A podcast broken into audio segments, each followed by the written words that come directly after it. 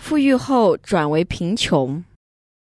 我父亲从国立学校的教师岗位上退休后，获得了一笔退休金。他用这笔钱买了土地，然后再转售，得到了几百万的利润，使得父亲变成村庄里的一位富翁。他是村庄里最有钱的人，但是他却留不住这笔钱，因为他把这笔钱拿去投资做其他的生意，结果却赔了钱，直到失去了所赚来的钱。目前他已经七十九岁了，而他也再次变得贫穷。什么功德让父亲能以卖土地致富，成为村庄里的百万富翁？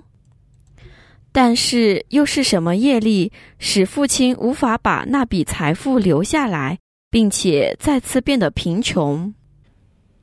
你父亲以卖土地致富，成为村庄里面的第一位百万富翁。是因为过去世的功德来回报。事情就是有一事，有一个人来邀请你父亲一起来建立寺院。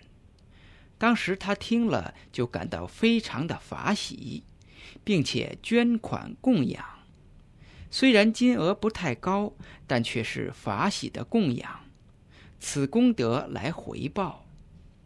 后来，父亲却无法把那笔财富留下来，而且再次变得贫穷，是因为盖好了寺院之后，他跟劝他来修功德的那个寺院管理人员发生摩擦，并因厌烦和吝啬而向寺院要回他的捐款，此恶业来报应，因为没有功德去接受那些产生的财富。